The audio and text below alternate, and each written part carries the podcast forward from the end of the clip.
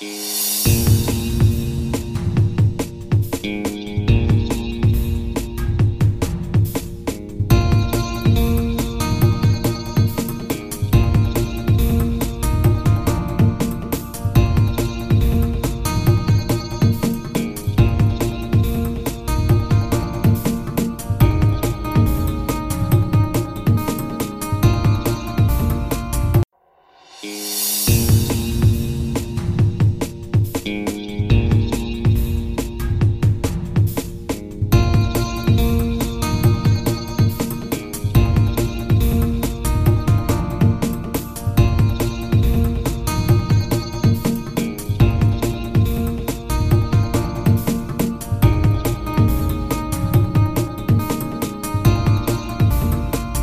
Hello，大家好，这里是听音辨位，我是脸男。我是杨，听音辨位是以 Podcast 为主题的 Podcast，我们密切关注声音媒体的变动，也在这里推荐我们认为值得收听的节目。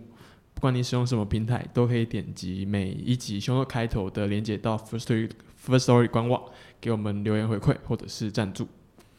好，那今天听音辨位要迎来我们节目史上第一个来宾，节目上史上好像我们节目很久一样，其实很短。EP 十五，但我们还是节目史上第一个来宾。没错，对，然后我现在嗯、现在录这个开场是在我们跟来宾开始之前，所以我就我今天很担心，就是会会不会跟来宾很尬聊？因为我会退场，因为我比较会聊天，没有啦，开玩笑，就就没有，因为因为呃，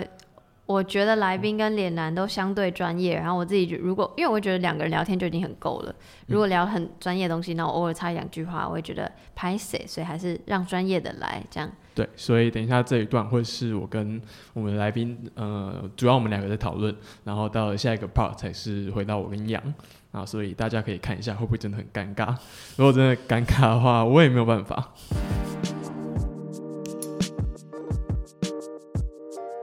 简单介绍一下我们今天的来宾，今天来宾是懂听的 AT，大家好，这是懂听 TS 二五一的 AT。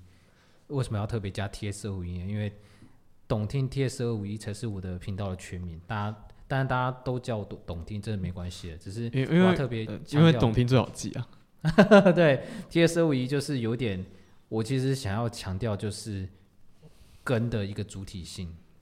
什么意思？因为 TS 二五一就是我的家乡淡水，TS 就是淡水水的缩写，那哦二五一是二五一是邮递区号。哎，为什么为什么你会想要强调这一个？因为我觉得，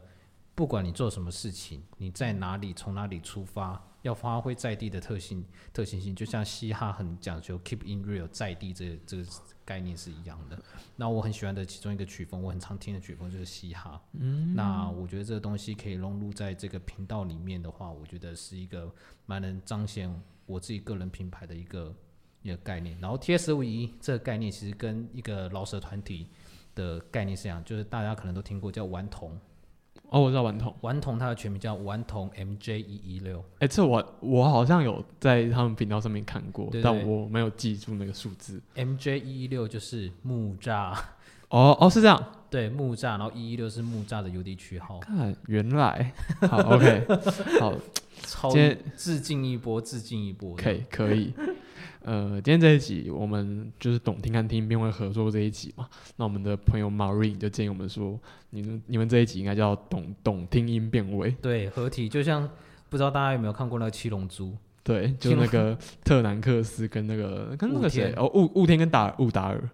对对那种感觉，他戴那耳环，我叫什么忘记叫什么名字，总之那个是童年的回忆。对对就是对，他们把各自的优点，然后展现在一个个体上。一个合合体上面。好嗯，就我觉得我自己对董听很，我觉得很印象深刻的地方是，我第一第一次知道这个账号，就是我是做听音面而认识的嘛。然后我对你最印象深刻的地方是你的版面，就你会用那种九宫格六，或者是你会把图片切成九格或者切成六格来呈现你的版面，我觉得蛮有趣的。我我一直很好奇，你为什么想要这样这样做？我觉得它是，我觉得是就从市场所趋。我觉得做音乐分享还有音乐品味鉴赏的这样的一个平台，其实大家要看的东西，看你的音乐品味，这是更深层里面的事情。它其实就像电商导购一样，你必须在第一画面的时候就把客户留住。那在 IG 的时候，我有大量的看一些案例，发现就说像音乐分享，或是不管任何方式的分享的一个平台，你只要在你的画面又杂又乱，然后可能像生活版面的话，很快有百分之八十甚至更高的人就会直接划过去了。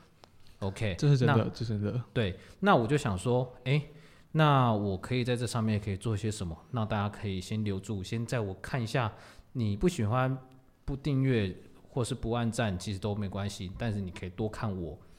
一多一两秒，就多一两秒就好。那我想说，就从一开始，我就从一开始，从第一篇发文，从去年二零一九年十一月中开始做这件事情，做 IG。我就开始贯彻这件事情，从就是切九格，切九格，切九格，然后一直到现在。对，我觉得就变成一个特色了，大家也就比较会愿意看你的东西，而且我觉得这样比较漂亮。然后整体整体性的话，其实你在翻一些记录的时候会比较好找。同意。我觉得就是两边都都有得利这样子。嗯，哎，我真的我之前看一个韩剧，我不知道你有没有听过这个韩剧，好像叫什么 W W W，请输入检索词。你有你有看过这个？我没有看过。对，这呃，反正这个韩剧里面有有一段对话，就是女女主角去应征一家搜寻引擎的公司，这家公司叫独角兽，然后就独角兽的人就问问他说：“哎，你为什么来独角兽？”他主角说：“因为网页设计很漂亮。”然后独角兽人问他说：“哦所以就就因为这个理由嘛？”主角说：“对，因为他觉得网络是一个很直观的世界，你可能你看一眼就觉得好看，你就觉得很很棒很方便。”那因为他觉得网络时代的人，他思考不复杂，你只要第一次，你可以第一次吸引到他，那他就会留下来。所以他觉得独角兽网页设计很漂亮，就是为了这个第一次。了解，对我觉得很酷，这概念还蛮酷的。而且我现在除了一开始切九格，我在想说，其实我要让提升我贴文可能转粉或是按赞的一个比率，因为就像卖商品一样，你卖的就是你的时间成，你做出来就需要成本嘛。时间成本、想气化的一些成本，那你要换得到什么？得到了就是按赞或是追踪，所以我现在开始玩更多的版型，从两格、从三格这些我都开始去做。我你有这样去做更多的一个拼凑，除了就是我觉得要发掘不同可能性，而且如果一直按我一开始做那九格的话，其实有些是很无意义的拼图形式。嗯，很多人可能会因为这个就一口气发了九张。Maybe 他看了他不是很喜欢，maybe 他就有可能掉粉的一个产生。所以你想要确保每一个都是有意义的。我现在开始让每一张贴文都，它虽然是合起来一个图，嗯，但是它拆开其实又都有一些不同的资讯。嗯，我现在开往这方面去前进，所以开始会有一些三格、六格、九格这样搭配的运用。那未来我觉得，因为我我有我其实就是一个。脑袋子跟不上身体力行的 一个人，我脑袋超多想法，超想做，但是就是时间，要不就没有，没有没有精力去做这件事情。嗯，所以开始把这些东西浓缩、浓缩再浓缩，就希望可以把它的利益最大化。嗯，对，真的做这种社群都很累。呃，我觉得，诶，就是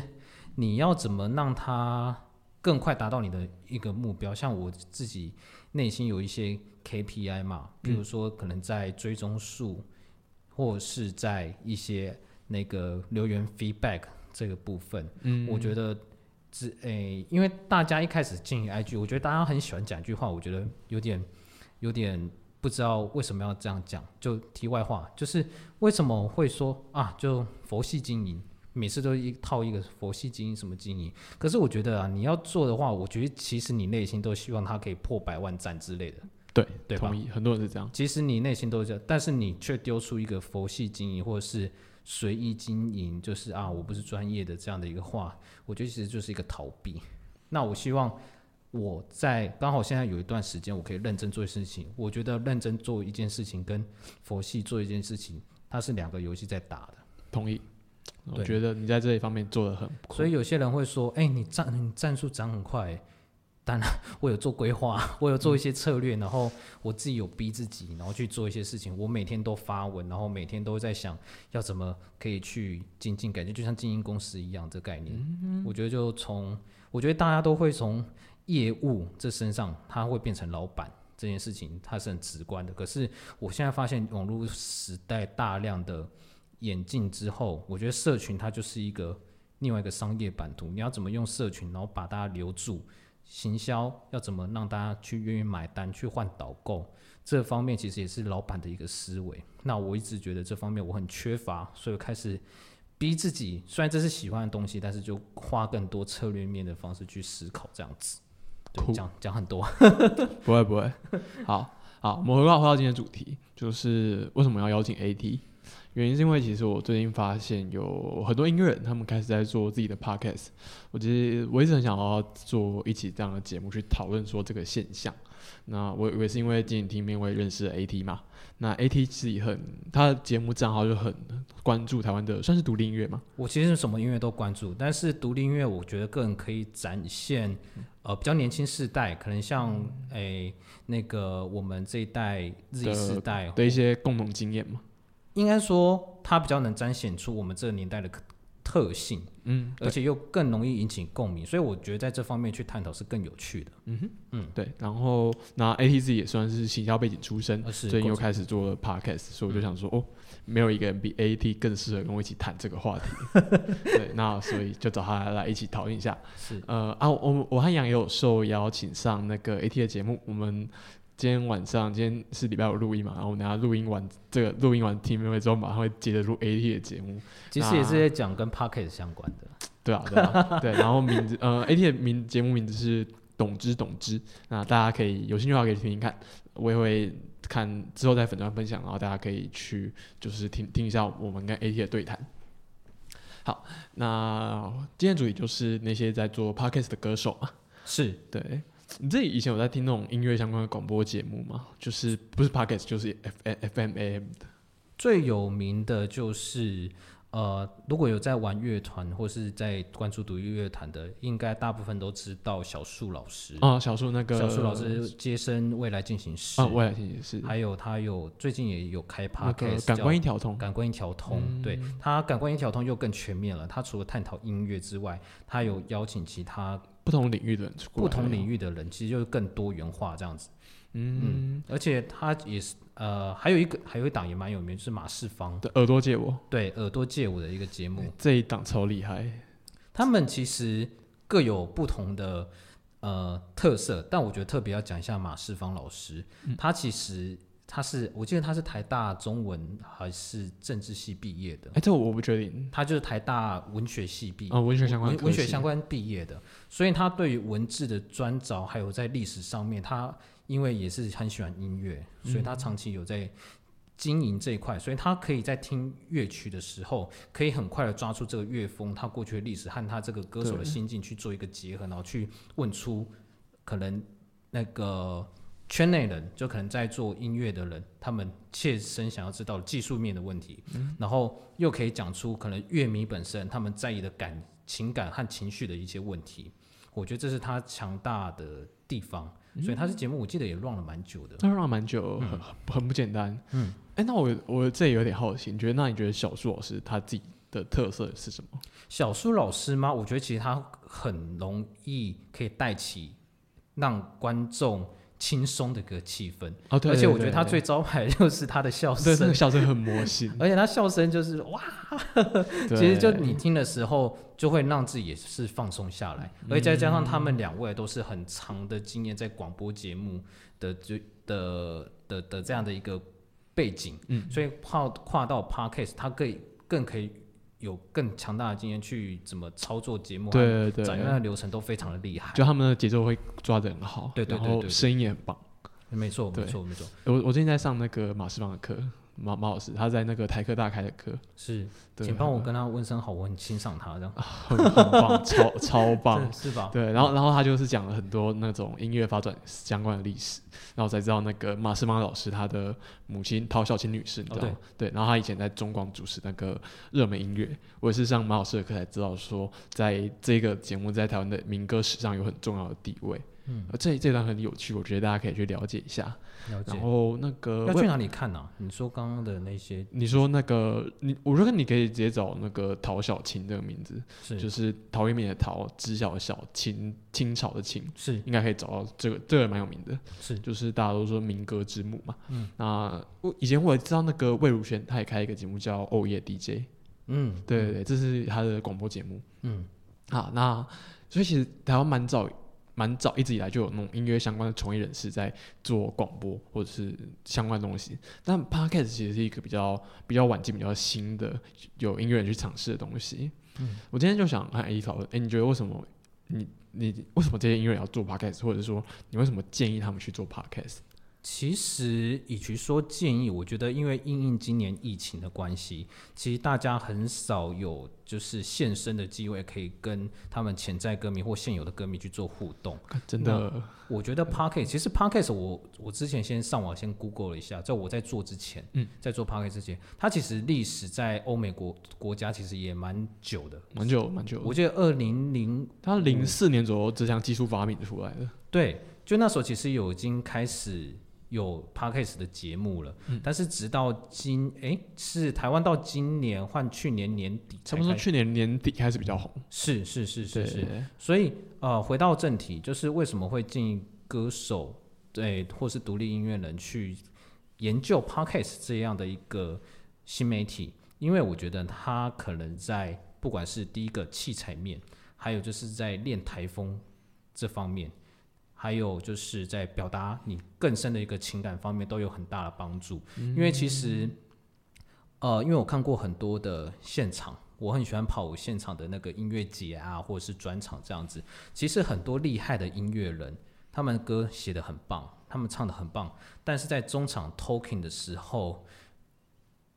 就是他们可能会不会比较着于跟大家去交流他们内心想法或。诶，就是表达他们心中现在的一些感受，会把那个那种气氛，maybe 那时候就很可惜，可能就就会比较比较比较荡一点这样子。而且我我很少听音乐剧，我我很好奇，就是 talking 这个，我我会听到我一些听团仔朋友在说 talking 的会，到底这件事对于一个现场表演的重要性在哪里？其实我觉得也要说重要也不重要，要说要说怎么样，我觉得它其实也是可以没有的，有些像。我之前听过那个先知玛丽，嗯，先知玛丽 Mary in the Future，他们其实也蛮久的一一个独立乐团，他们其实就是四位成员都比较沉默寡言，呃，在现场啦，在现场，可是我看他们节目又还好，但是他们在现场的话，的确会比较少跟观众去做这些互动，他们就是一直演歌，嗯演歌，所以有些比较 talking 可能会就是比较没有那么会讲话的。音乐人他们就会避免，就可能少少了这一块。那我觉得其实也没差，只要你音乐人，你的主要商品就是音乐嘛，可以拉到你所要的群众。其实我觉得倒倒也无妨。但是为什么 talking 重要呢？我觉得它可以营造出你的个人魅力。有时候除了音乐，影像是更直接。像 IG 在滑的时候，你可能看到这个歌手的 page，你可以看到他的他的就是短影片和他的气场。其实你可能就很容易被他吸引过去。我举个例子好了，像告五人，啊，告五人这样，告五人他其实这几年也是从独立也好不容易翻身，而且甚至被签入大牌的相信音乐，他被签入五月天的相信音乐这样子。我觉得他的主唱潘云安就是一个非常 有综艺梗的一个主唱，所以他很，你就说很擅长在 talking 的时候讲一些，他非常擅长，就是他们三个人嘛。他一个女主角叫犬青，然后还有一个他们的队队长叫千哥。千哥比较，他虽然是队长，但是比较少讲话。但是因为主诶，应该说乐团里面通常最常讲话就是主唱和前面的吉他手之类的。那他们两个主唱的话，因为他们算双主唱的编制，所以他们经常就 talking 在 talking 的时候，他们都会分享一些他们最近的趣事，然后互相开玩笑，或者是讲一些他们特有的一个梗。那我觉得，虽然他们音乐传唱度很高，但他们在 talking 上面，他们也下了很大的功夫。不管是表现他们生活面，我觉得可能也是跟他们迁入一些大厂牌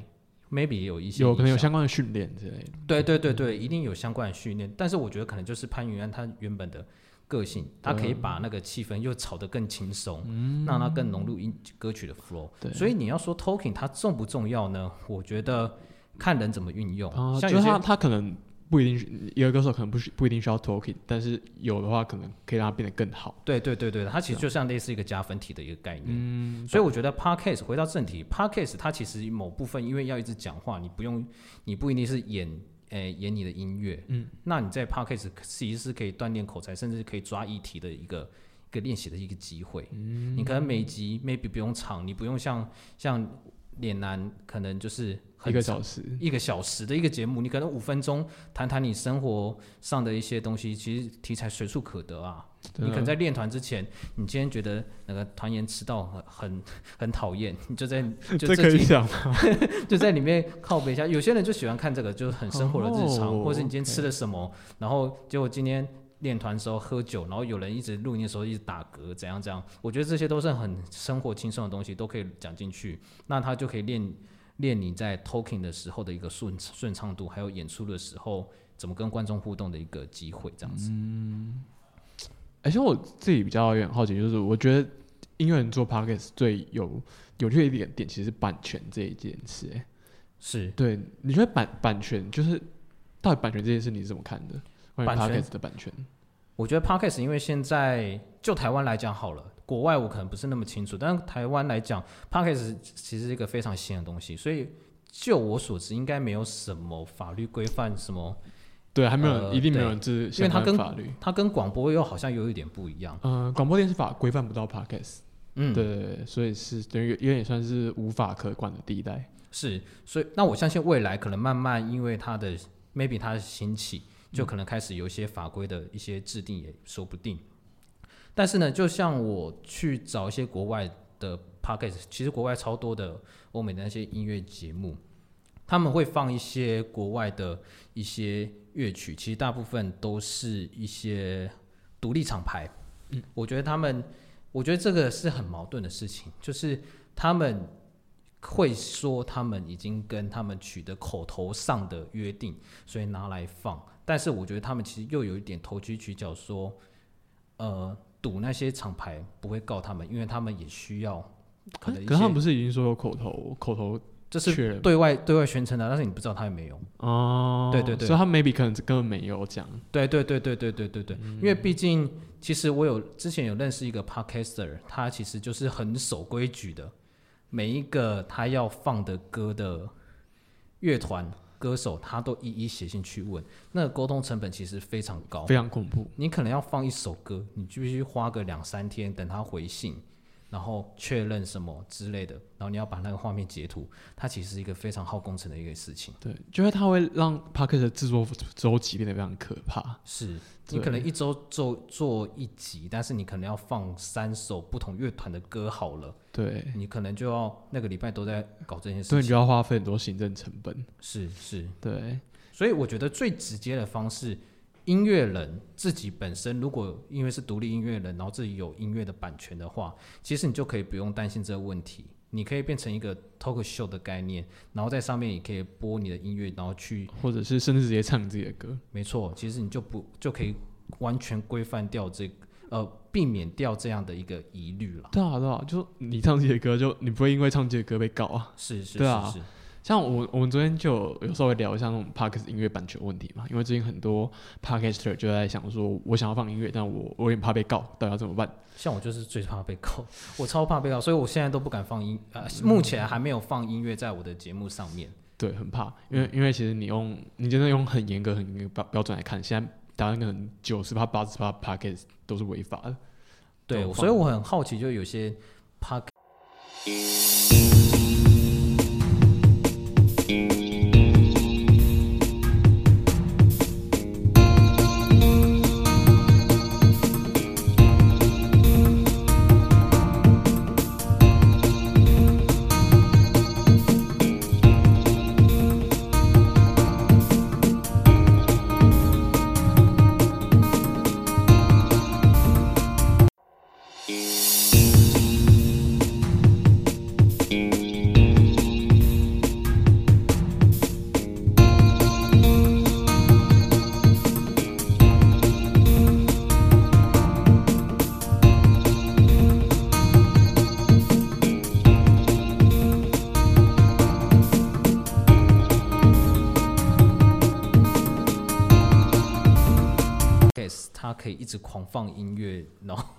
我觉得对，蛮奇妙的。就是很有趣，因为因为现在还是一个就还是一个新兴的地地带嘛，所以可能还暂时不会有人想要说我要现在开机，但当这个产业越做越大，那之后会怎么发展很难说。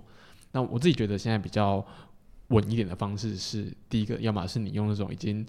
创用 CC 著名免费可商用那种音乐，这种一定稳。对，那另一种就是有点像你说，你去跟那种独立厂牌谈，就你可能是要么就是你唱歌手唱自己的歌，或者是说你去找那些没有那种很大的经纪公司的的那种音乐人去谈，那跟他谈好签个授权书，因为这个相对成本行政成本可能低一点点，那就会比较方便。对，就可能要挑比较诶、比较小众或是比较独立独立厂牌的歌手去，对，然后他们可能也会比较乐意有这个露出的机会。嗯，对。嗯，嗯，我觉得，我觉得音乐人还有一个优势是说，他们自己有有个既有的设备，应该也是说他们会比较熟悉录音设备的运用，因为其实像比如说一般素人好了，你要开始做一些录音设备上面的使用，其实都会有一些学习上面的门槛，比如说你可能要花成本去买一些器材，然后你要熟悉麦怎么用。对，你要熟悉麦，你要怎么去用，你要怎么剪，这些都是需要学习成本的。那在一般音乐人的话，因为在录制歌曲上面，他们这些其实只是把音乐的部分换成人声，只是把它换成人声而已，所以他在这个上面学习的成本的话，其实是可以免掉的，对，就是你可能你都不用自己买新的麦，你就用自己录音的麦就好了。完全不用，完全不用。对，就很像，就像那个 YouTuber，YouTuber 要转 p a c k a g e 也很简单。哦，对，其实就是把它影片转成音档之类的对对。对对，这这是一个方法。嗯对，或者像像我那个，你知道果冻吗？果冻那个 low 直播主，嗯我今天就看到那个 low 他他旧的那只麦是雪怪，就是嗯很多 p a c k a g e 都在用那个中中阶的哦麦。对，就很多他们，然后 YouTuber 自己都是有这样的设备，嗯，就转起来很方便。好的，好，那呃，其实我们今天讨论这个主题之前，AT 已经有写了一篇相文章在谈做音乐人的 podcast。那我们在那篇文章里面，我们两个一起整理一些现在在做的音乐人。那这里我们不会全部讨论，但详细有谁，大家可以去 ATM Media 看一下。那我会把这个这篇文章放在 Show Note。嗯，那第一个第一个我觉得蛮可以讨论看看的是严艺格嘛，对，严艺格，严艺格严艺格其实大家会知道，他应该也是好像是从星光帮出来的。啊，他是星光帮的吗？对，星光踢馆赛第六届星光踢馆赛，星星光感有做到第六届吗？对呃，所以所以严艺格是星光第六届出来的。对对对对星，光六是二零一零年的事情。还好没有记错。天啊，我我完我很压抑这个节目居然可以做到第六季，因为我真的是星光，我只看到星光二，然后在我知道有那个什么赖明伟、梁文音，然后还有那个谁，就就这样而已。还有黄美珍，哦、黄美珍，哎、他跟黄美珍有还有，哎哎，赖明伟还有跟黄美珍就是合合合合成神木与瞳吗神木与瞳。哎，徐佳莹是星光几？星光二也是星光二的吗？呃，他是还是超级星期天啊？我怎么记得他好像也是星光出来的星，啊、他是星光三。哦 OK，哦哦，那我我可能 maybe 到星光三还有在看。好，对，然后他就最近看那个严艺格最近看迪卡开了一个节目嘛，叫 J 格来尬聊是 X D Card。是，他就是跟迪卡合作，我看了他是跟迪卡合作，然后他每集我觉得蛮有趣的是，他都会邀请他的 maybe 是好姐妹或者是一些一些网红，网红的特别来宾，而且他们的主题就全部都是从 D 卡的，好像是女生版，哦哦是女生版，我以为是那种热门主题，我不知道有热门主题、热门主题都有，然后很多都是感情相关的，而且我觉得他们切的受众就是以女性、女性、女大学生会在乎的内容为主。哦，就会成女女生的心事这样子。对对对对，就好像他想营造，就是说严一格还有那个女来宾，嗯，目前我看好像都是女生，嗯，都是就好像她是你的好姐妹一样，就是在哦旁边跟你聊一些一个特定的话题。天啊！我觉得他营造的情景还蛮有趣的。我我今天下午在听，我觉得很蛮有，真的很有趣。可是身为可能像我就是异男嗯的这样的一个角色、m a y b e 就不会对，maybe 就比较不会对这感兴趣了。maybe 对 maybe，，我有很多那种女女生朋友，就很想画 D 卡的，然后就 D 卡上面很多那种渣男故事嘛，然后就会每次在脸就脸上崩溃说，那干为什么会有这种台男？然后啊，然后我总有一个朋友就发文说，他画完一轮 D 卡之后，再看他身边的朋友，就突然觉得他身边的朋友都是那种优质台男，哦因，为 D 卡上面真的是太多乐色人了。中间那个优质台男是包含你，呃，这不好说，说不定。对，好，对，所以我觉得我觉得这个很有趣。嗯，好，那接下来另一个是我自己很喜欢的，就是郑怡农的三一三基地台。我觉得他的操作其实他是比 Pocket 更早之前，我记得他是二零一九年，呃，差不多应该一九年底就在做了，一年哎好像九月开始吧，有那有那么早？我不确定。我记得他是那时候开始募集信箱，嗯嗯，募集听众信箱，然后去有点类似观众信箱回答问题的这样的一个主题。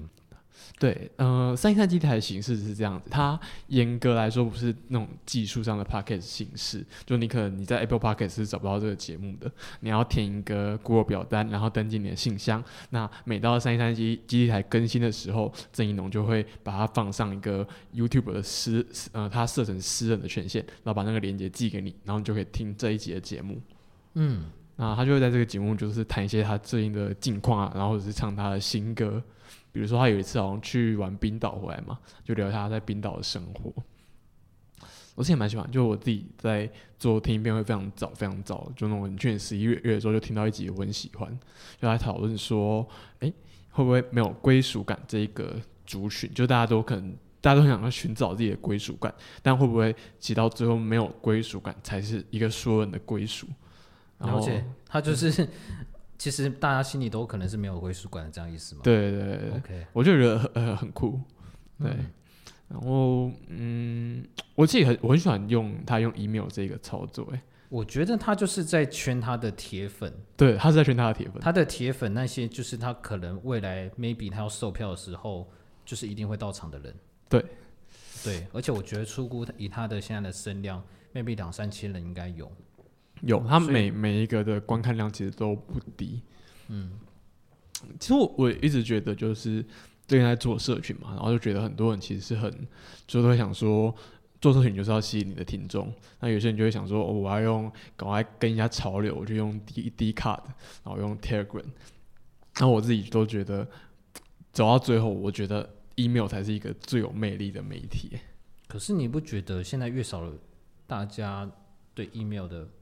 接触越来越刻板化，就是公式？是公，嗯，它其实一直来说都是很公式的事事情啊，就是你也很少会真的是私事写信给别人。我觉得从以前来说都很少，嗯嗯，对。但但我觉得它这个媒介的形式就是它它很私密，私密到一个我觉得很浪漫的程度，就是你你可能。它就很很慢啊，很不及时啊。就你现在传讯息给别人，然后别人就显示已读。你传你用 Telegram 发一个东西到你的圈哦，然后就会显示说哦，现在多少个人已读了。可是你寄 email 不会有人显示说，不会显示说这个人已读了，那你就可以去很很慢的去写一些很长的东西。那我觉得这种形式是一个，嗯，在营造你的粉丝的时候是非常好用的东西。我觉得相信以郑怡农他的这样的一个形象，他吸引的粉丝也都是浪漫的人，所以他们一定会喜欢这种老派的浪漫。对，真的老派浪漫之必要，对，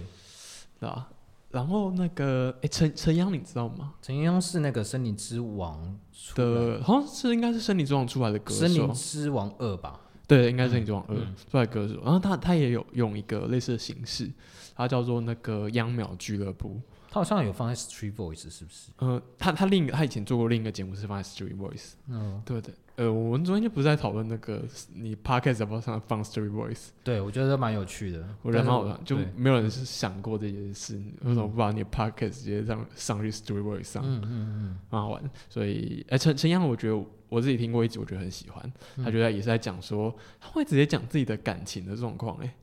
就真的是很自我揭露、很私人的东西。哇哦，对，我觉得这个猛到不行。我觉得郑怡农应该也是他也很自我揭露，对，对。但我觉得，嗯、我其实我觉得，我完全觉得 Podcast 就是一个很适合做自我揭露的媒体。哎应该是说，我觉得他们郑怡农跟陈阳他们的一个特质啊，和他们的粉丝属性，他们我觉得就是传教派的歌手。你知道什么叫传教派？什么叫传教派？就是他们很能把自我牺牲，或是他们的痛处和他们如何转换成美好的东西，转换给他们的粉丝。嗯，这些歌手，我我自己定义啦，他们就是传教派，他们可能用自己的伤痛或者是自己一些歌词里面比较呃比较灰暗面的一面，传达正面的力量给给给其他人。然后这些很很善用的话，他们就很容易，非常容易吸吸引到一群呃很铁的粉丝。文青族群，对，就是你说，呃换言之，这些人就会很很喜欢他们。这些歌手，呃，目前比较有名就是张悬，啊，对，张悬，安，他现在改叫安安安普安普，安普，普安普，还有清风。啊，清风也是吗？清风他其实很很会，呃，我觉我觉得、啊、看他现场，他很能带动现场的情绪，嗯，非常厉害。酷，我觉得他就算转去讲 talk show，应该也没问题，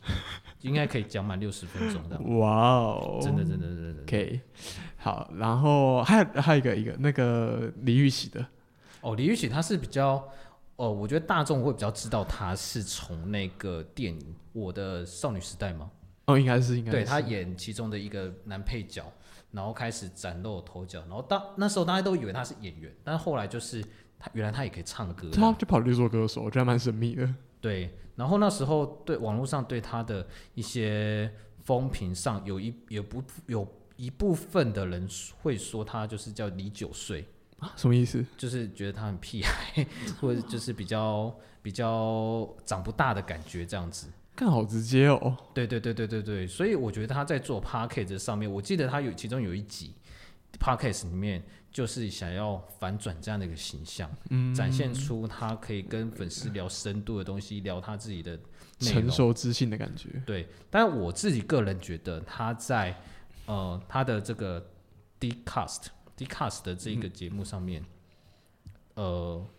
还比较就是聊天的技巧可能还还没有那么那么成熟。哎、我我听了一集，我那个李玉玺，我就听一集，他是那个自己回提问的，对，会所以。他所以他其实还有那个跟别人对谈的你。可以呃，别人对他，我记得都是一个人，但你可以听前面他几集，嗯他前面几集可能就跟粉丝聊一下近况，嗯，那他的我觉得他讲话的方式可能还不还是不习惯，可能一个人讲之类的，哦，会有点不自在吗？我觉得会有点呃，就是可是 maybe 他粉丝会喜欢这种他就是有点有点青涩的可爱，哦，因为我觉得他形象可能很适合营造这个，有可能。对对对对对，但我但我自己听他的最新几集，觉得还蛮顺的，所以嗯他可能到后面越做越顺嗯嗯嗯。一点。好，可是可能也是因为回答问题吧，回答问题他就是嗯，比较简单，对，可以可以直接像有个人对话的感觉。嗯，对。下下一个是你你推荐给我我才知道，那个周牧他的节目叫《木的一分钟练习》。我要我要特别提一下周牧这个这个独立歌手，她其实是嘻哈，她是唱嘻哈那个饶舌的一个女歌手。我在现场看过她两次演出，她的女饶其实不是像一般的 trap 的那种，就是很炸的那种饶舌，不是那种，她也会快嘴，但是她就是不是那种很炸的，她只是比较走向大家可能知道的 model，就带像蛋堡那样。有点像 jazz 的感觉，柔柔顺顺的这样子。你可以听听他一些歌，像最推荐是叫《一九九五》哦，你听你听我我很喜欢的一首。那首歌，就是他蛮走那种就是有点 chill，有点融合蓝调，又有点有融合一点爵士的一个感觉的一首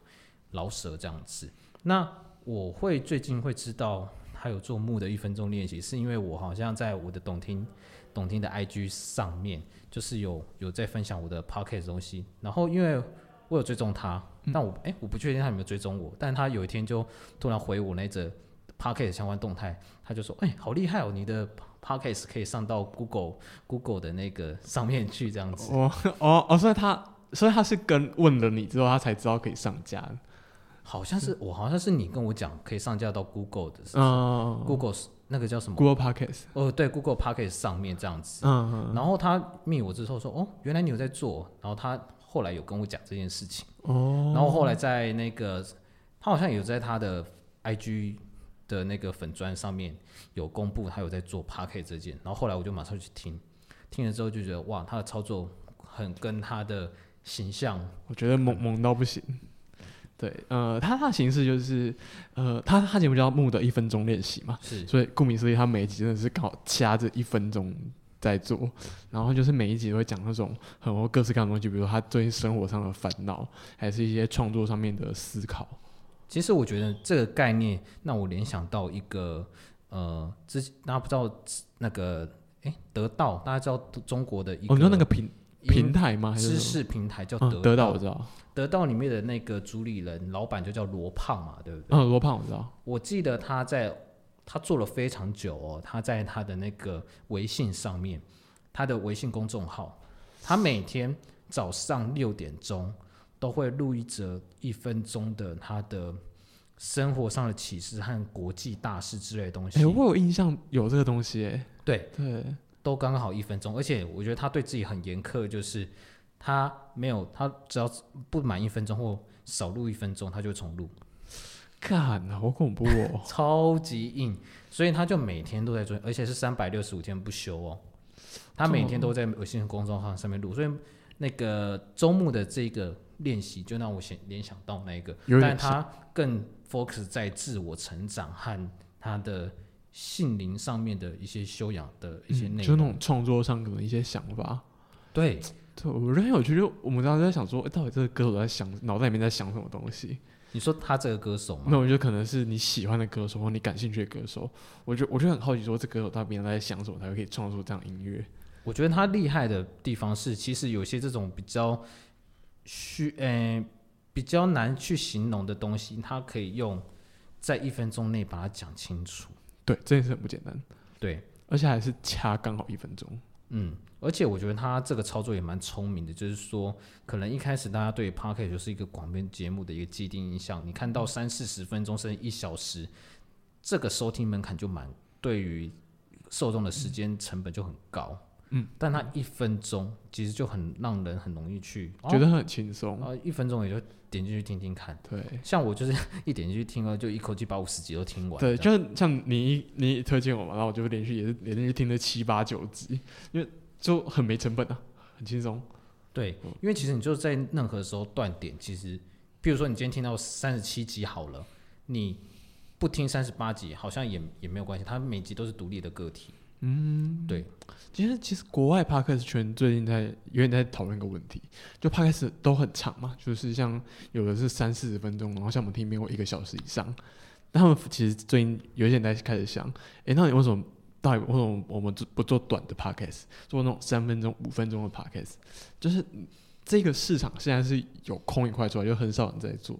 就会有一些开始，一些人开始想说，哦，我可以走这一块哦，那这一块到底适合什么东西？像有人做一个很有趣的节目，这个节目我忘记他内容讲什么，但他的定位很有趣。他说这是你刷牙的时候可以听的节目，所以他一一集的节目好像就是才一分钟、两分钟而已。然后这个节目就蛮红的，我觉得很有趣，就是大家可以想一下说，哦，你 p o d 可以很长、很长、很棒，但短的 podcast 又是一种新的可能性，那了解可以怎么尝试？嗯嗯，好，那今天今天介绍最后一个是也很有趣，跟前面几个调性都非常不一样，是维里安的节目，叫《维里安跟你聊聊天》。是，我觉得韦礼安，因为他本来就蛮有知名度的，对他本来就很有名，他本来就是一个知名度蛮高的主流歌手，然后加上他最近好像自己出来开着工作室，哦，他开工作室，所以他来自己做独立，自己独立开始做音乐这样子，所以我觉得他的策略又变得很比较不一样，就是他的制作方式由他自己做，但是他的发行还是交由 Sony Sony 去做。哦，就但制作回归到他手对，上，制作回归到他手上，他想玩的东西好像就又更多了。那我觉得威廉跟你聊聊天，好像目前出了六集还七集，对，差不多那个集数，对，集数不多，但是他也是蛮长型的访谈节目。那我觉得它切点又不同，因为它本身自有的流量，还有它的知名度，就蛮高的，对，所以他邀请的人呢，都是算知名的制作人，还有歌手。对，像最近一集他邀请的好像是娃娃呃，魏如如萱，对，然后他邀过那个陈建奇，对，陈建也是很知名的一个制作人。嗯制作人，对。还有就是第一集的话，最大家就是知道刚刚有提到的那个清风。风，，哎，清风这一集是很红哦，他在那个中国有一个 podcast 平台叫小宇宙，然后这一集直接登上他们首页推荐，哦，真的、哦，对，就是一个台湾节目登上了中国首页推荐，这件事很不简单。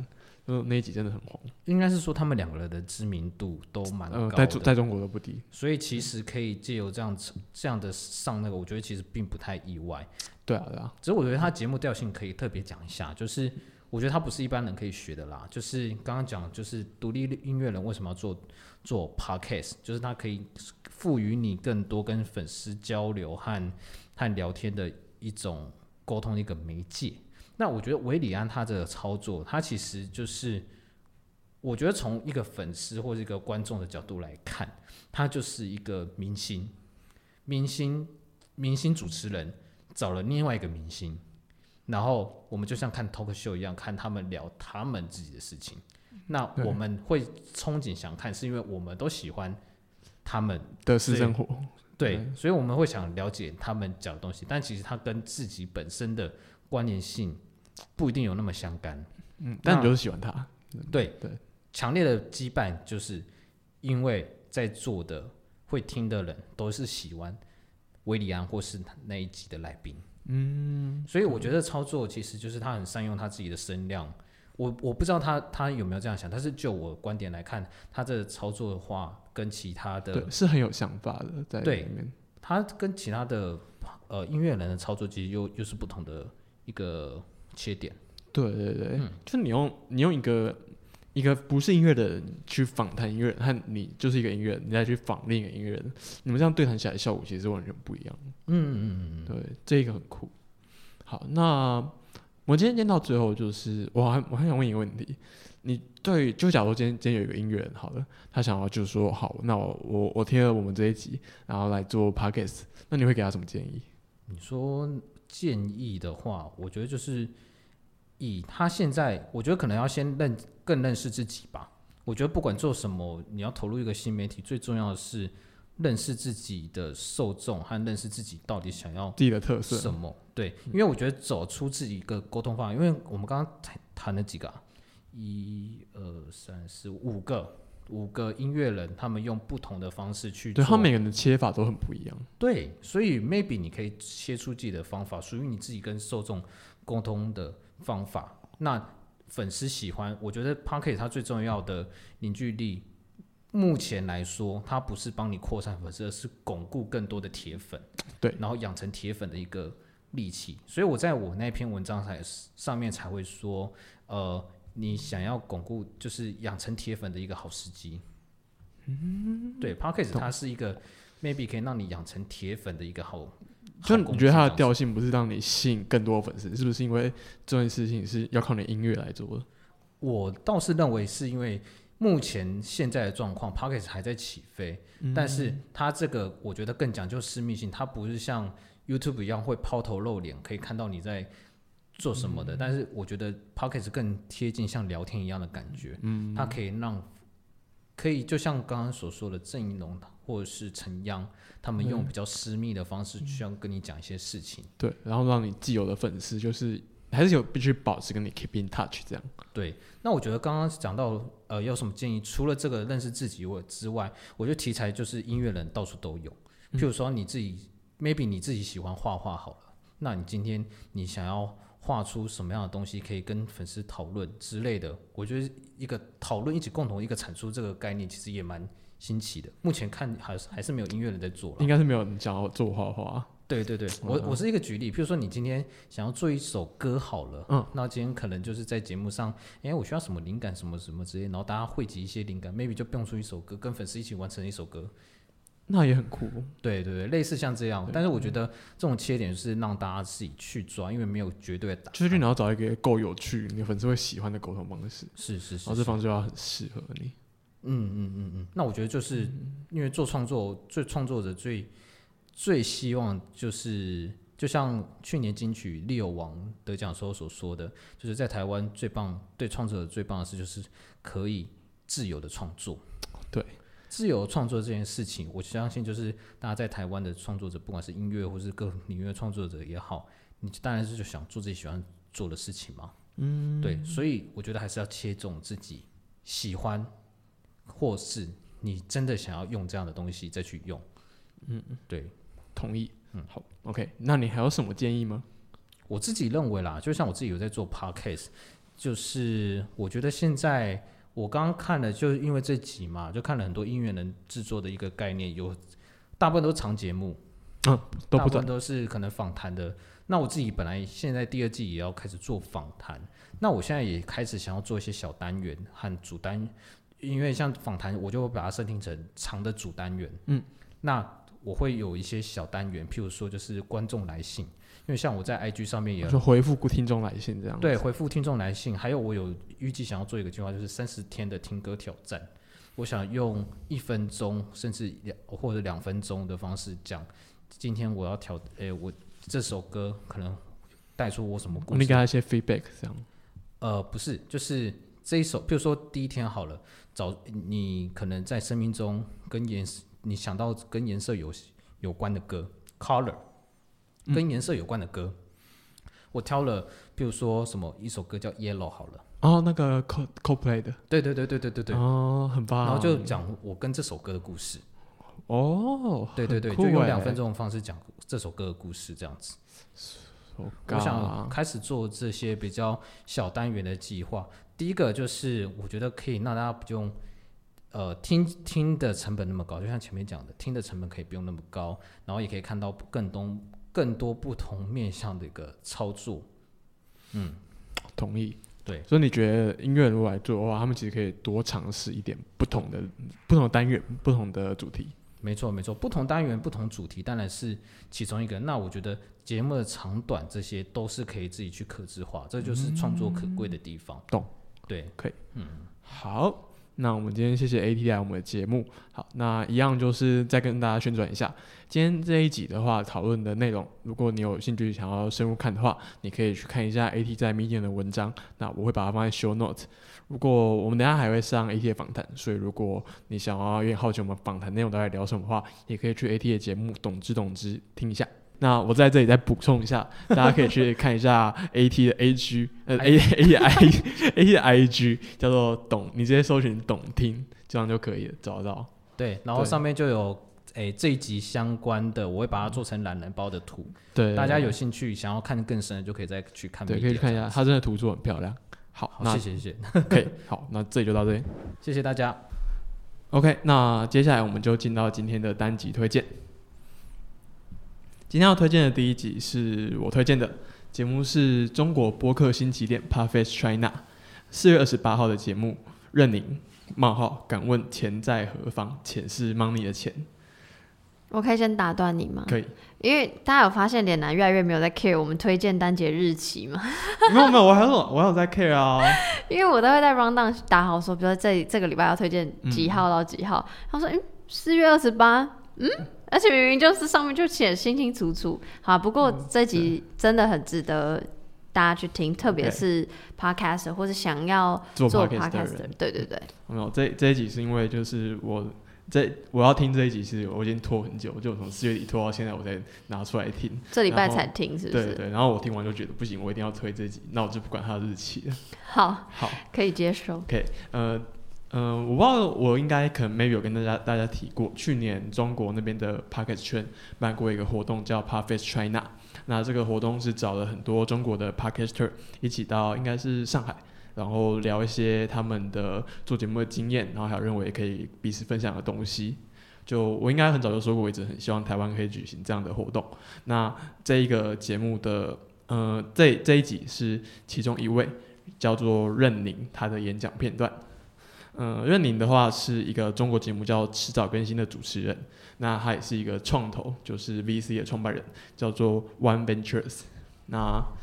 这一个创投其实对于中国 podcast 圈还蛮有重大意义的，就是他们在二零一八年的时候投了《大内密谈》这一个节目，大概百万人民币等级的天使轮投资，所以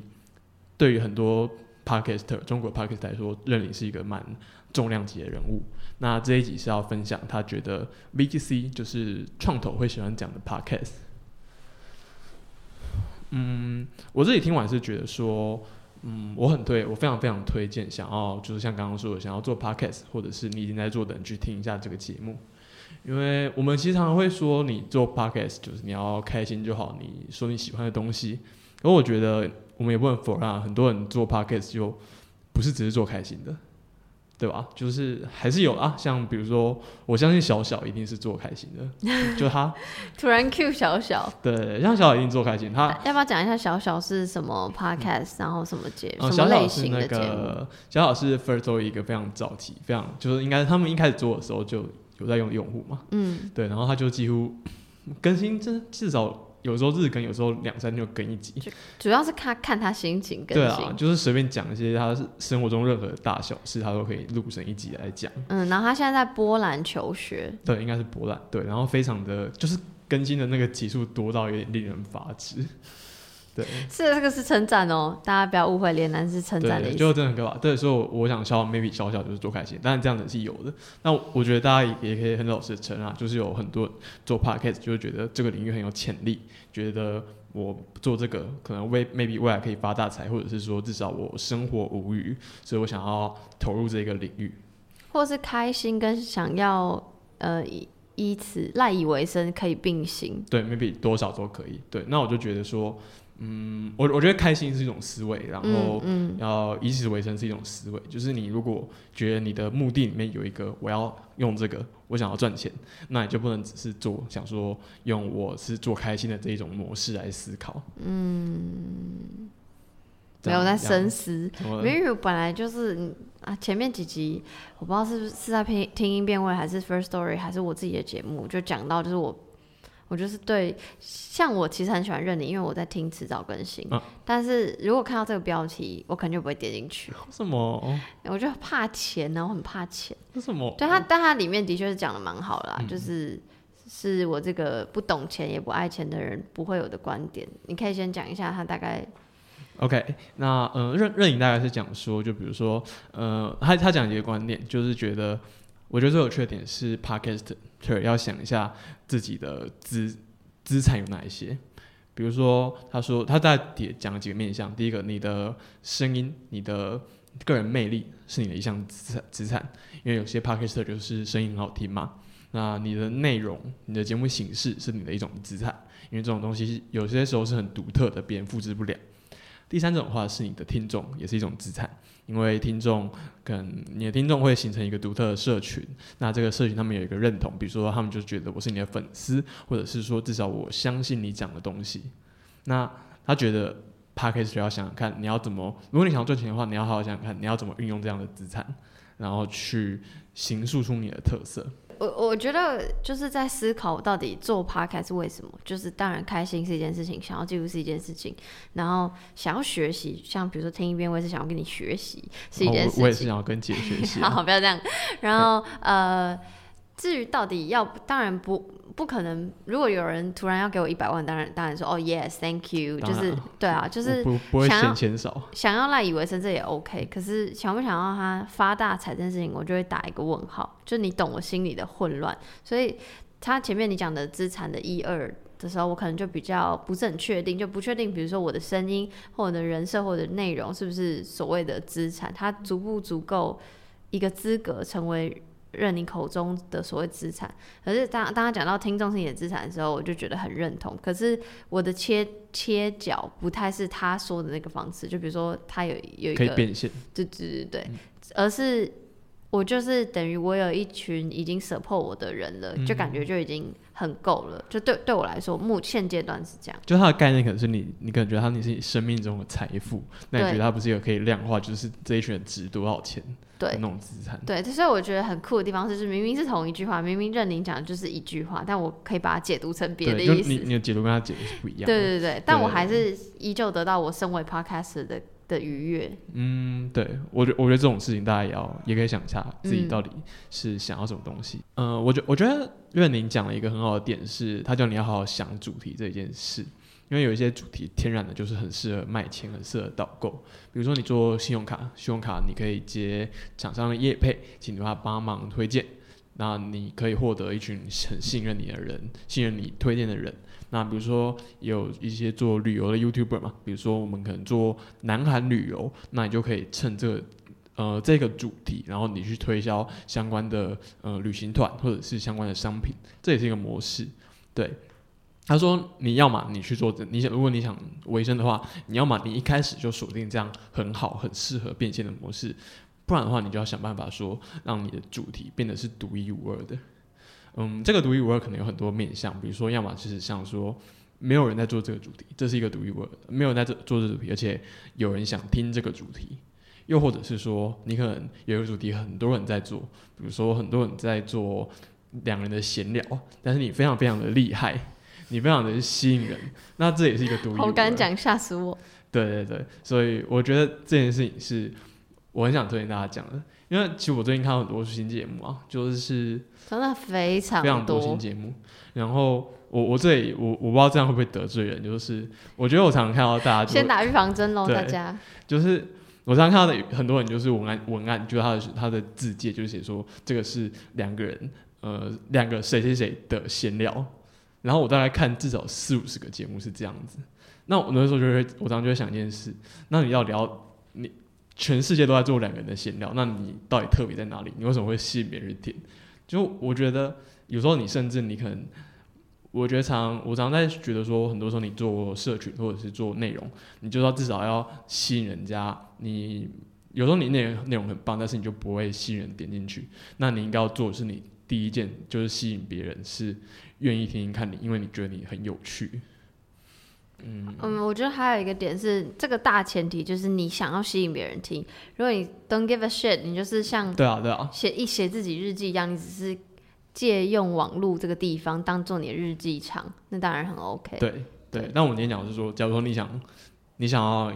要么是你就算没有想要发大财，你想要以此为生的话，我觉得就应该好好想一件事：你独特的地方在哪里？对，你要怎么说服别人？就是在这么多可能相似类型节目里面选择听你的，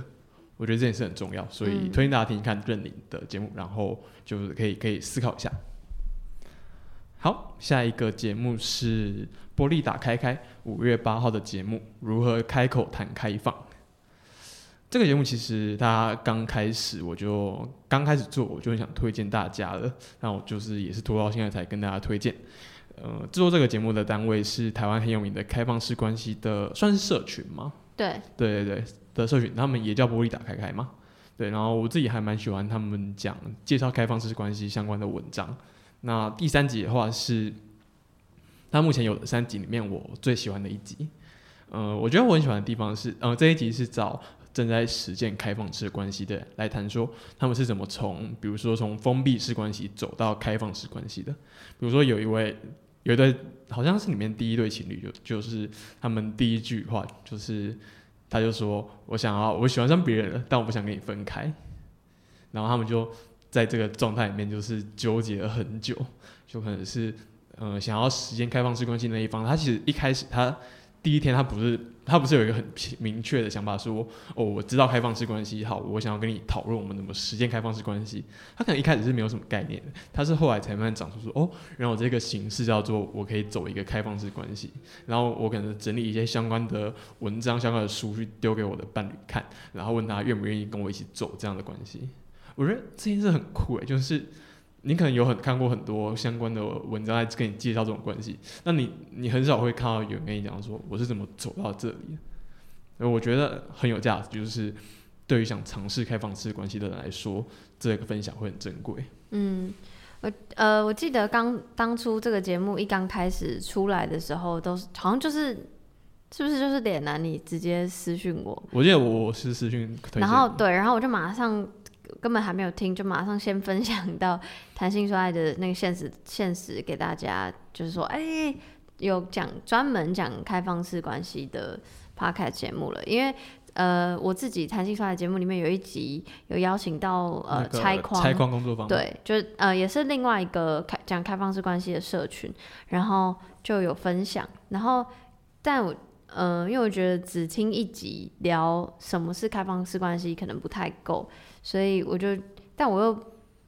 我又不是一个专讲开放式关系的节目，you know，所以就是当有一个专门的节目，我就觉得很开心，这样很赞。对，我就希望大家如果真的想要想要了解，然后除了看《道德浪女》之外，这本书之外呢，就可以去听他们节目。的确，一开始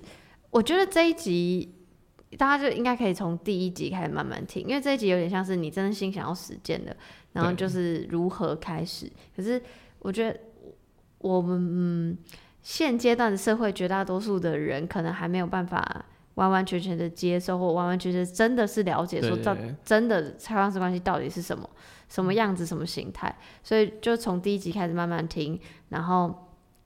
听了这集，如果以后真的有一天想试试看。对，就可以有一些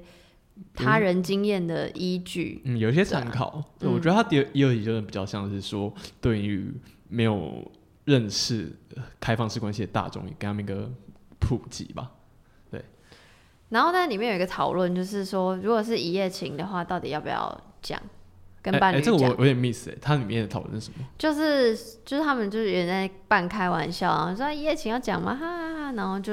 有不有几个我不对不起，因为声音很多，有点忘记到底是来宾的声音还是主持人声音。然后就是说我是不会这样，就有几个是不会这样。然后因为我知道开放式关系的定义里面其实是只要你跟伴侣之间协调好就 OK，所以 maybe 那个说他觉得不用讲的那个人，他们的协调可能就是对他已经想说啊，如果是一夜情，那你就不用特别跟我提。可如果是长期稳定关系的话，就就是让对方知道。而我自己的话，虽然我自己是还没有真正的实践过开放式关系，可是我觉得我是那种不会说谎、忍不住，或是就是只要一做了，我觉得害就是我自己。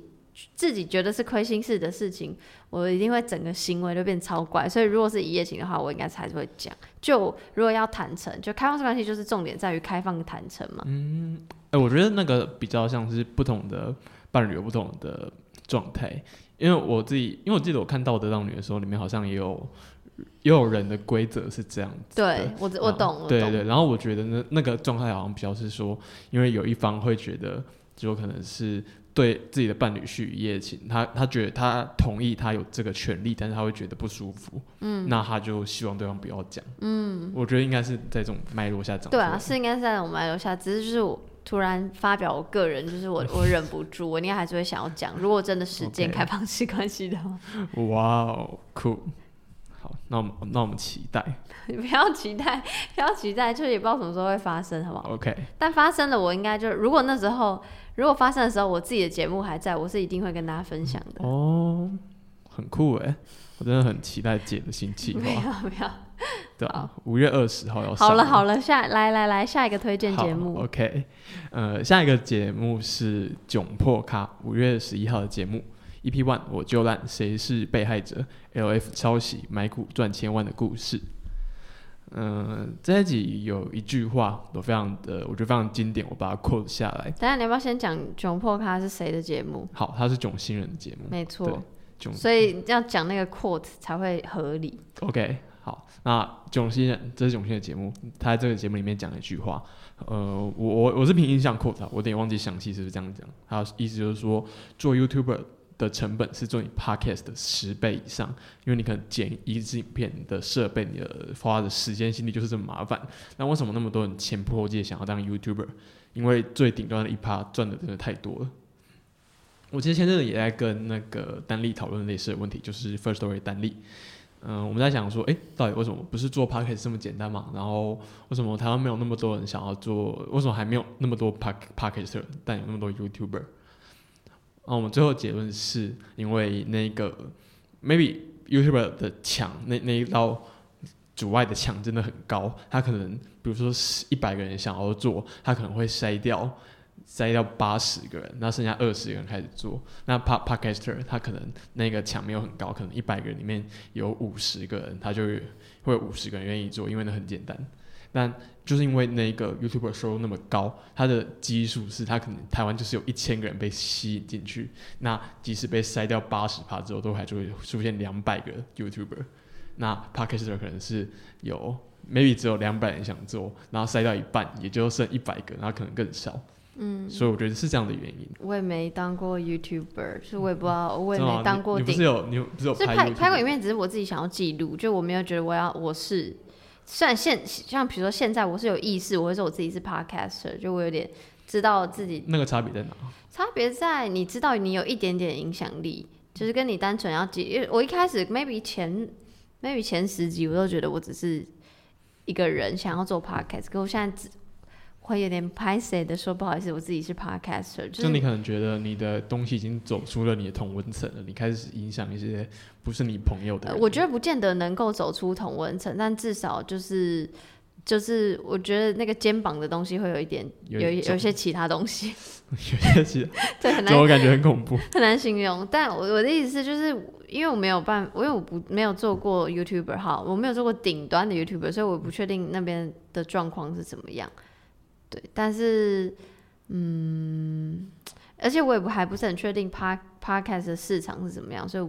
我也不知道以后 Podcast 会不会会不会变成像 YouTube 这样，或是怎么样。就我我在听这集的时候，听这一段的时候，都保持着很多的问号。就会觉得未来一切都还很不确定。嗯对，那我觉得总现在讲的是现状下，嗯，就现状下真的是 You YouTube 的顶端一趴赚赚很多，然后就我也不知道他们赚多少啊，所以我我我到，我记得好像有一些 YouTube 有公公布过自己的收入，但我会觉得，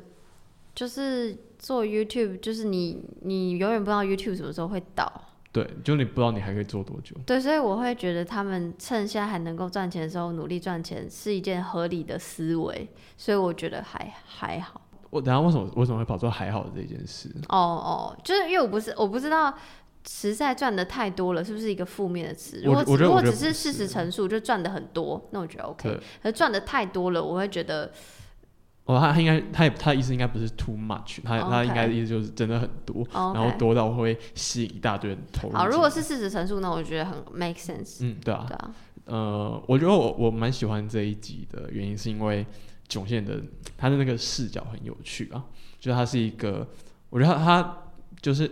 他是一他真个的超酷曾曾经非常非常猛，就是他他里面也也会有点开玩笑说我现在过气了，那这也是事实啊，就是也不是说就是我说囧线过气，应该是说他就是他的观看量可能他没有一开始那一种那么的惊人那么高。对他有流失了一些粉丝，那这也是因为一些争议事件，我就不讨论。嗯，但我觉得他是一还有他之前身体有出状况，他对生病，对，但我我觉得他是一个，他还仍然还是一个曾经站到顶顶点上，嗯，他站在那个风口浪尖上的人，嗯，所以我觉得他，我觉得他可以看到很多有趣的东西。嗯，真的，这一个 podcast 也是在用那样子的角度去看很多现在的争议事件，比如说最近那个 low low fi house 嘛，对，就是这种那种抄袭，那那我就觉得很棒，就是很我我觉得，而且囧炫的，就是那个声音和那个调性，我都觉得是吸引人，就很辛辣，很直接，像他对他很直接，而且他懂很多，所以就会很，我不知道，我就很愿意听聪明人说话。对，我我会想要听下去。像比如说，他里面就讲说，为什么他他要开始做 podcast，他就说，因为没有人想要在 YouTube 上面看到一个老女人，我就会觉得哇哦，很很猛。就是当然这件事不一定是真的，但我觉得很敢讲。嗯，对，觉得蛮酷的，推荐大家听听看。然后下一个节目是我推荐的，而且我是基于私心推荐，这样可以吗？哦，可以啊，可以。没有，但是我真的有听完，然后也真的就是觉得很棒。然后这个节目是一个新的节目，叫做《纽约没有斑马》，然后是第零集《纽约没有斑马》Chase and Iris 新节目开播。如其名，就是我的好朋友，就是 Juicy Baskets 的 Chase，然后跟 Iris，Iris 他是一个旅游作旅游家，作家，最近是不是那个那个李欧有跟他做一集啊？对，因为他他们两个是大学同学，你说李欧跟 Iris，当然他们是我的好朋友，这是事实，所以我刚刚就有先说。但是我是真心听完觉得非常棒，因为他们两个都是求知欲很旺盛的人，对我然后他们听得出来。他们两个都是会看很多。嗯，也我不会说奇怪，但是比如说会看很多资讯或冷知识，就是我们平常的人就会觉得可能 don't give a shit，可是你在聊天过程中，你就是这样随便随便随便聊，然后随便抓一个故事，哎、我听过那个什么，哎、我看过什么什么，然后就会觉得整个聊天过程非常非常顺畅，然后我很羡慕他们可以这样子，然后我那天还私讯 Chase 说，我好羡慕你们可以信手拈来好多小故事或小知识这样，然后我就说，因为我其实我就说我自认我看的也不少，但是我记忆力很差，哇，就你们要信手拈来。对，而且因为他们可以这样抓一个抓一个，一个抓一个，就明明这集其实很混乱，他们自己也说了，他们不知道自己这集在聊什么，对对对，但是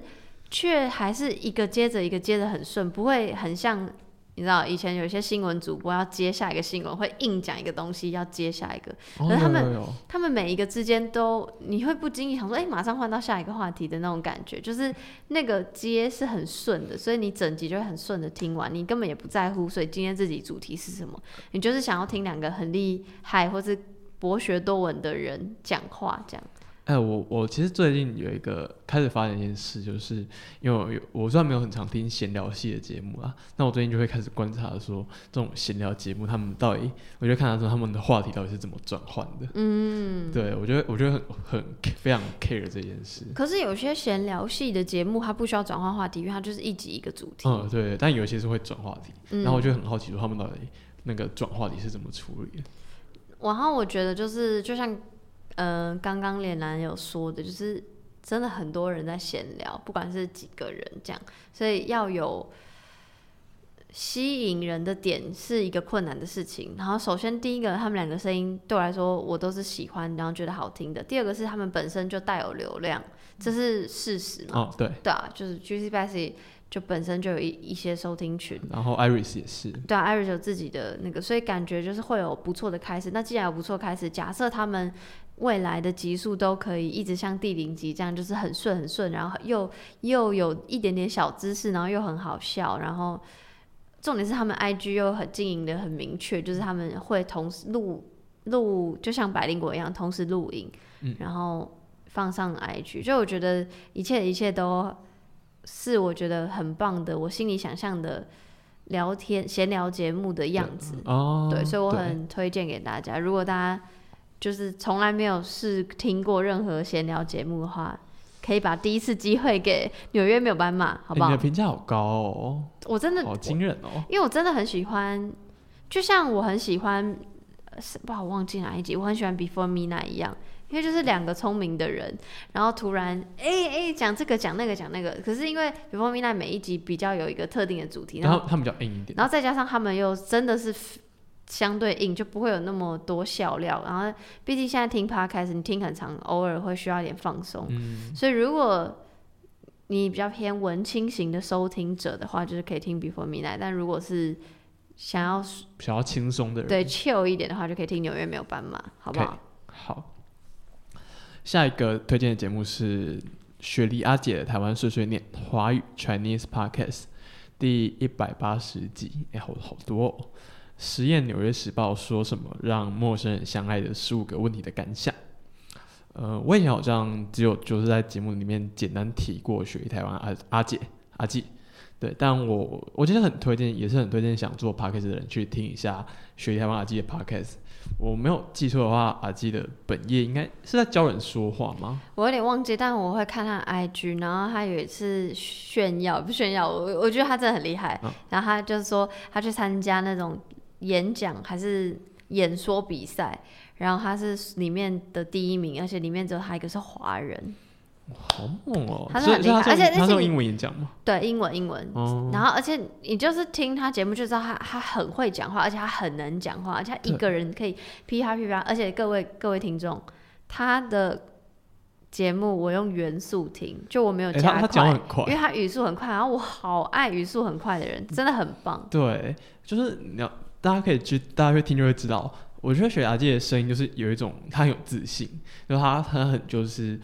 呃，对，第一个要讲她是单口没有错，单口然后又可以讲得很好，我觉得这是一件超级不容易的事情。那她有有一个很有自信的声音，她可能随便，她也是一个很很 chill 的人，就她也不会在跟别人 care 排名什么，她就是今天今天我有一个有一件事想说，我就直接随便，我也不写脚本，直接抓着麦克风开录。那我就觉得这种自信是很有魔力，就是你可能要去练的字正腔圆这种东西蛮简单，但是你要让你的声音有自信，这件事很不简单。而且就像刚前面提到的、啊，就是那个在讲任宁那一集，就你要知道你到底要干嘛。感觉雪莉亚记就是他就真的要记录，他就是要开心，所以他就是知道自己在干嘛，所以就会呈现那样的声音，然后那样开心的声音就会吸引到一定的人。可是那那吸引这些人本来不是他最主要的目的，对对，就是你可能吸引这些也也也你也不能赚钱，但你就爽，你你爽那你就那就 OK 啊，我就 respect。因为你可能要知道你自己要到底要要爽还是要要赚钱。好，那呃这一集提到也是一个很有趣的东西。他说那个标题说那个《纽约时报》让陌生人相爱的十五个问题。嗯，我没有，我如果我没有猜错的话，他应该是讲某一篇纽时的报道，然后这个报道叫做《让陌生人迅速相爱的三十六个问题》。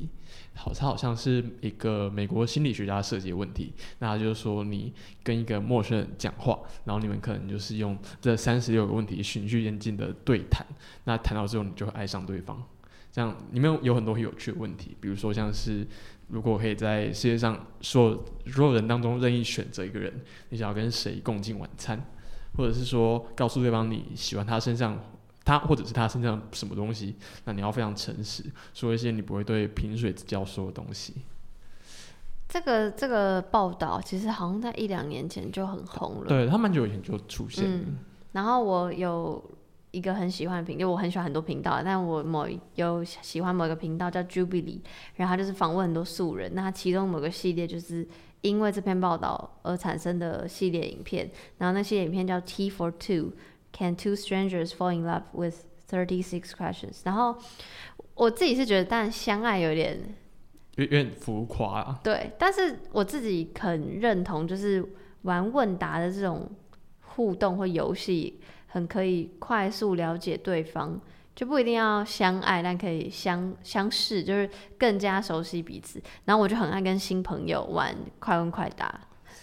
可是快问快答我觉得不一样哎，是不太一样，没错。但是就是你懂吗？就是因为是有一问一答，所以但问问问答本身就就有内涵这种感觉。对对对对对，而不是你啊，我觉得这个就是不会不是那种随意随意尴尬的闲聊。我比较喜欢说，哎，我可不可以就是。玩一下问答或是快快的游戏，我都会以这个为开始，然后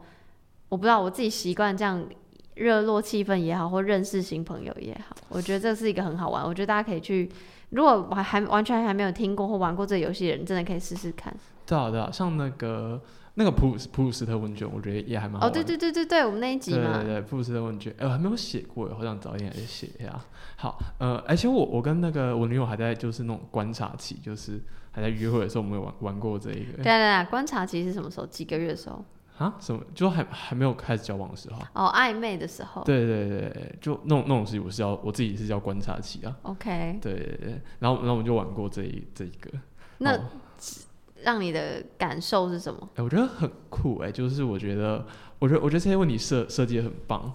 就是他很他很自我揭露，嗯，就是他会很体现的一些，比如说你一般玩快快快答，然后可能就是比如说快问快快答问你说，呃，就比较白痴的问题，对，可能是 seven 还是全家，然后你回答 seven，那这个代表不代表什么？嗯，但他就是问一些很自我揭露的问题，嗯，那。又比如说，他前面就讲，你可以在世界上所有人中任意选择，你想邀请谁？这种问题就很体现了你一些深层的价值观，或至少你表面上你非常喜欢什么东西。嗯，对我那时候当然是陈水扁。哇，OK。对，好，对，然后我就觉得，而且他有一些问题就是很基本价值，有一些很自我揭露，而且揭露到一个很，嗯，会让你有点脆弱的的程度。对，因为他讲就就很有一些是让你会有点悲伤问题，然后我一直是觉得说，就是表现脆弱这件事是很容易创造两个人之间的亲密感的。没错。对，所以这也，嗯，我觉得某种程度上，他也是他会说你们回答完就会彼此相爱的感觉的那个概念，他他有点夸大，那我觉得那个方向是是没错。嗯嗯。对，所以我觉得。嗯，如果大家想有兴趣的话，可以挑战一下这一系列。真的不不限定是要相爱的对方，就是你想要熟识的人都可以玩。对啊，想要熟认识的人都可以玩看。我觉得你你跟朋友也可以玩啊。嗯，这个问题我觉得就是整个扫下来都不是你只有跟伴侣才能玩的问题。没错没错。对，好，那我们今天节目就到这边，拜拜，拜拜。